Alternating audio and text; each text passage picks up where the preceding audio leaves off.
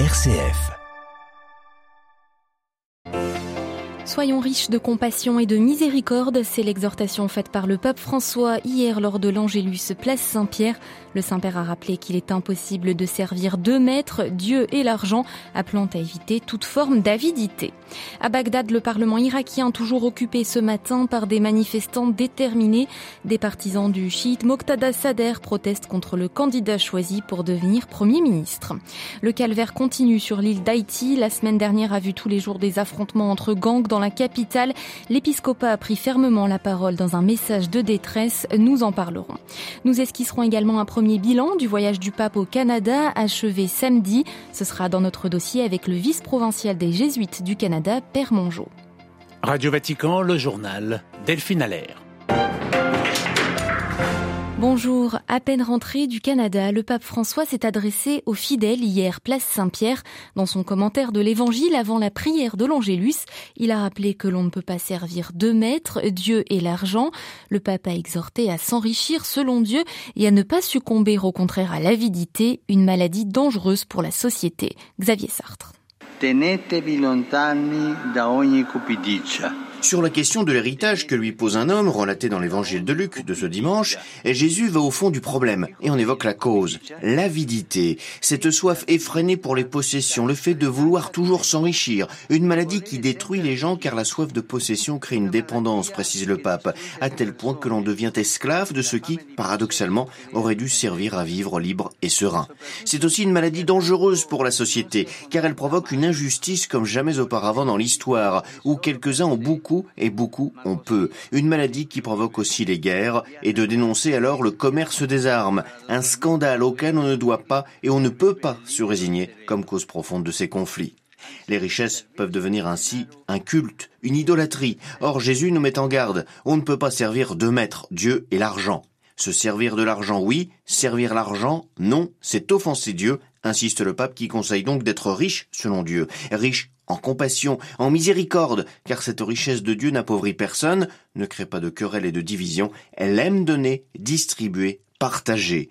Mieux vaut ainsi laisser en héritage des gens heureux autour de soi, des bonnes œuvres que l'on n'oubliera pas qu'un compte en banque bien garni. Xavier Sartre, et après la prière de l'Angélus, le pape a exprimé sa gratitude à l'endroit de tous ceux qui ont rendu possible son voyage apostolique au Canada, aussi bien dans sa phase préparatoire que dans son déroulement. Le pape devrait revenir sur les moments forts de ce périple apostolique ce mercredi, jour de la reprise des audiences générales hebdomadaires après la suspension estivale d'un mois. Après l'Angélus, le pape aussi a lancé un nouvel appel à la cessation des hostilités en Ukraine et à la négociation. Même durant le voyage au Canada, je n'ai cessé de prier pour le peuple ukrainien agressé et martyrisé, a déclaré François, demandant à Dieu de le libérer euh, du fléau de la guerre. L'Ukraine a la une de l'actualité internationale ce lundi, au 158e jour du conflit. Le premier chargement de céréales ukrainiennes a quitté Odessa ce matin, en conformité avec euh, l'accord signé entre l'Ukraine et la Russie à Istanbul. Euh, cet accord permet la reprise des exportations ukrainiennes et vise à atténuer la crise alimentaire mondiale. En dehors de la crise alimentaire, il y a la crise pétrolière. L'organisation des pays exportateurs de pétrole semble marcher sur un fil entre les États-Unis et la Russie. L'OPEP se réunit mercredi pour poser les bases donc de sa nouvelle stratégie avec une question centrale après la visite du président américain récemment en Arabie Saoudite. Le cartel va-t-il faire plus pour calmer la flambée des prix du brut? Le Parlement irakien toujours occupé par les manifestants ce matin. Les partisans de l'influent dirigeant Moqtada Sader sont très remontés contre le candidat au poste de Premier ministre proposé par leurs adversaires. Aucun signe de désescalade ne pointe à l'horizon, tandis que les tractations entre partis n'ont toujours pas permis de désigner un président et un chef de gouvernement. À Bagdad, Anne-Sophie Lemouf. Leur maître mot, déraciner les corrompus au cœur du pouvoir. Des milliers de partisans du religieux et radical chiite Moqtada Sader occupent toujours ce lundi le Parlement irakien avec cette nette volonté de voir à la tête de l'Irak un gouvernement sadriste et des institutions lavées de toute corruption. Leur leader et grand vainqueur des élections d'octobre 2021, Moqtada al-Sader, a appelé tribus, forces de sécurité et même ses rivaux des unités de mobilisation populaire pro-Iran à, je cite, soutenir les révolutionnaires.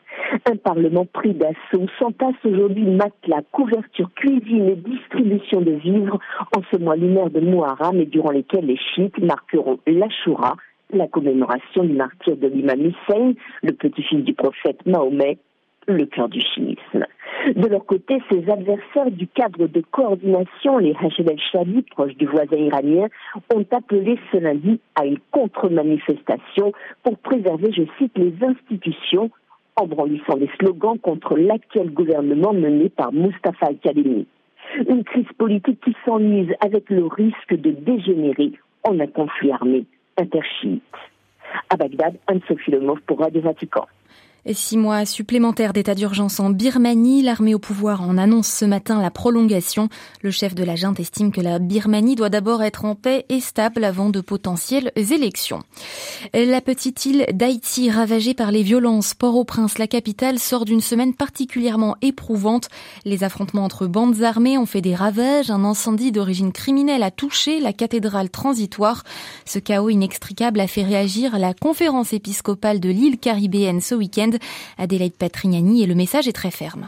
Oui, Delphine, les évêques haïtiens condamnent ces attaques ignobles et choquantes qui les attristent profondément. Ils dressent un sombre tableau du pays, peur, corruption, extrême pauvreté, insécurité généralisée et violence systémique des gangs. Face à cela, certains sont plongés dans une profonde léthargie. La police elle-même est impuissante, constate-t-il, tandis que d'autres ne cessent de se rendre complices des malheurs de notre peuple. Ces évêques élèvent souvent la voix pour alerter la et cette fois-ci, ils disent leur tristesse et leur révolte, car la dégradation d'Haïti semble acceptée et largement provoquée, avec un État totalement impuissant qui laisse le champ libre aux gangs armés. Pourquoi l'État n'agit-il pas pour sévir avec la rigueur nécessaire dans le cadre de la justice s'interrogent les évêques. Est-il impossible de couper les sources qui fournissent aux groupes et aux individus les armes et les munitions, ou bien cela profite-t-il à des personnes intouchables? Toutes les institutions régaliennes sont dysfonctionnelles, déplore l'épiscopat qui exhorte avec force à restaurer l'autorité de l'État. Il demande aussi une action immédiate pour le désarmement des gangs et se tourne vers le ciel, appelant à une prière incessante et confiante au Seigneur pour la libération d'Haïti. Merci Adélaïde Patrignani. Détention hier soir à la frontière entre le Kosovo et la Serbie, barricade et coups de feu tirés sur la police en cause de nouvelles règles annoncées par le gouvernement kosovar pour pouvoir franchir la frontière. Toutefois, en raison de ces affrontements, le gouvernement kosovar reporte d'un mois l'entrée en vigueur de ces mesures. Des tensions frontalières persistantes aussi entre le Maroc et l'Algérie. Les deux voisins maghrébins n'ont plus de relations diplomatiques, mais Rabat semble avoir fait un pas vers Alger ce week-end, en la personne non des moindres du roi du Maroc lui-même. Dans un discours à la nation à l'occasion de la fête du trône, le souverain dont la parole publique est rare a ainsi, tendu la main aux voisins algériens. À Tanger, Léo Coquel. Le souverain s'est exprimé pendant 15 minutes comme l'année dernière et comme l'année dernière, il a une nouvelle fois tendu la main aux voisins algériens. Dans son discours, Mohamed VI a donc appelé à ce que les frontières se muent en passerelles pour offrir au Maroc et à l'Algérie un avenir meilleur.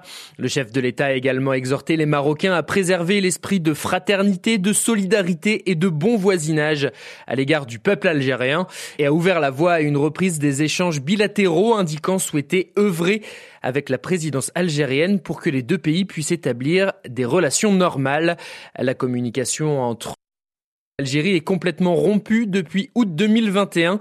Le pouvoir algérien qui accuse le Maroc d'actes hostiles dans sa gestion du Sahara occidental, principal contentieux entre Alger, soutien du Front Polisario, et Rabat qui contrôle de facto près de 80% de ce territoire considéré comme non autonome par les Nations Unies.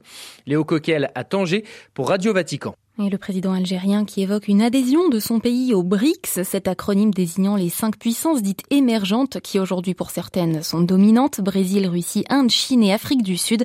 Abdelmajid Tebboune a loué euh, la force économique et politique de ce groupe créé dans les années 2000. Dimanche électoral au Sénégal, la coalition présidentielle soutenant le chef de l'État Macky Sall revendique la victoire au scrutin législatif tenu hier, un succès contesté par l'opposition qui parle de majorité préfabriquée.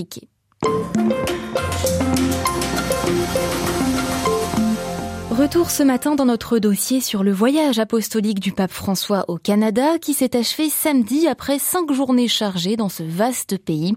Un voyage qualifié par le Saint-Père de pèlerinage pénitentiel envers les peuples autochtones, victimes pendant plusieurs décennies de mauvais traitements dans des pensionnats dans le cadre d'une politique nationale d'assimilation forcée à la culture dominante issue de la colonisation.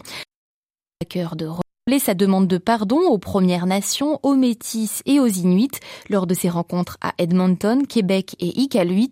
Il a reconnu la responsabilité des chrétiens locaux dans ces actes qui ont abouti dans certains cas à des morts d'enfants, une blessure encore vive parmi ces communautés encore discriminées. Père Gilles Mongeau est vice-provincial des Jésuites du Canada. Il dresse un premier bilan de cette première étape sur le chemin de la réconciliation. Le message du pape a été très clair. Euh, le pape lui-même a été très authentique.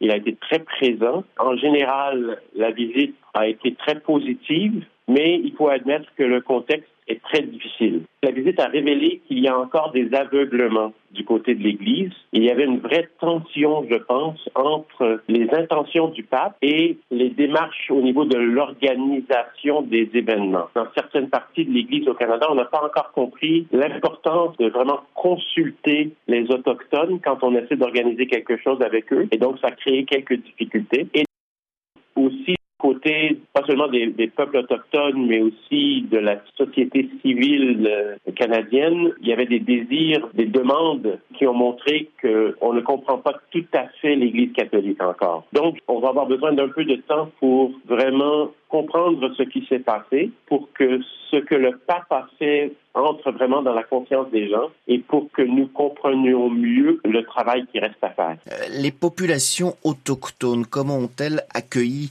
les paroles et les gestes du Saint-Père? Je dirais que la réaction a été mixte. Ce que j'ai présent à l'esprit en ce moment, c'est les images de survivants des pensionnats qui étaient présents à Edmonton et qui ont été vraiment touchés par l'authenticité du pape, sa capacité de vraiment vivre ce pèlerinage pénitentiel de manière authentique. Il y a plusieurs gens qui ont vu ça, qui ont compris ça. En même temps, il y a plusieurs personnes qui ne voulaient pas être là, parmi les, populations autochtones, pour qui la présence du pape ravivait des, blessures trop vives. Et il y a aussi plusieurs mouvements plus, on va dire, euh, politiques peut-être, qui trouvent qu'une euh, demande de pardon est tellement peu qu'ils n'ont pas été prêts à, accepter. Ils, ont poussé pour autre chose. Donc, l'authenticité du pape a fait beaucoup, beaucoup de bien. Alors, on comprend bien que ce n'est qu'une première étape, que beaucoup de choses restent encore à faire. Qu'est-ce que ça peut être justement cette prochaine étape ou ces prochains gestes? La chose la plus importante pour moi, c'est que le travail qui commence doit se faire au niveau local. Le travail d'écoute, le travail d'accueil, se laisser toucher par la réalité des survivants, mais aussi de leurs descendants, de leurs familles, de leurs petits-enfants qui, eux aussi, souffrent des conséquences de ces pensionnats. C'est vraiment ça la prochaine étape la plus importante. Il faut vraiment poser des gestes qui sont des gestes naturels de personne à personne, plutôt que des choses qui, bien qu'elles sont importantes, seraient plus abstraites. Ce qu'on a besoin, c'est vraiment d'une conversion profonde au niveau des communautés locales. Une chose très importante, c'est d'accueillir la spiritualité, les traditions spirituelles autochtones au sein de l'Église. Comment donner plus de place euh, aux traditions, aux cultures autochtones euh, dans la liturgie? C'est si simple. On a 30 ans d'expérience dans plusieurs parties du pays avec précisément cette pratique. Par exemple, euh, l'utilisation du, du sauge sauvage pour un rite de purification. C'est un geste qu'on peut accueillir si simplement dans l'acte pénitentiel. La difficulté n'est pas dans l'accueil de la tradition, mais dans, disons, l'aveuglement de la communauté. Donc, chercher à entendre communautés autochtones nous disent à propos de leur tradition ou accueillir des symboles autochtones, prier dans les quatre directions, ça peut nous aider à comprendre notre lien avec le monde naturel, notre maison commune, mais il faut écouter, il faut avoir la bonne volonté, c'est pas compliqué. Interrogé par Xavier Sartre, le père Gilles Mongeau, vice-provincial des Jésuites du Canada, était ce matin l'invité de Radio Vatican.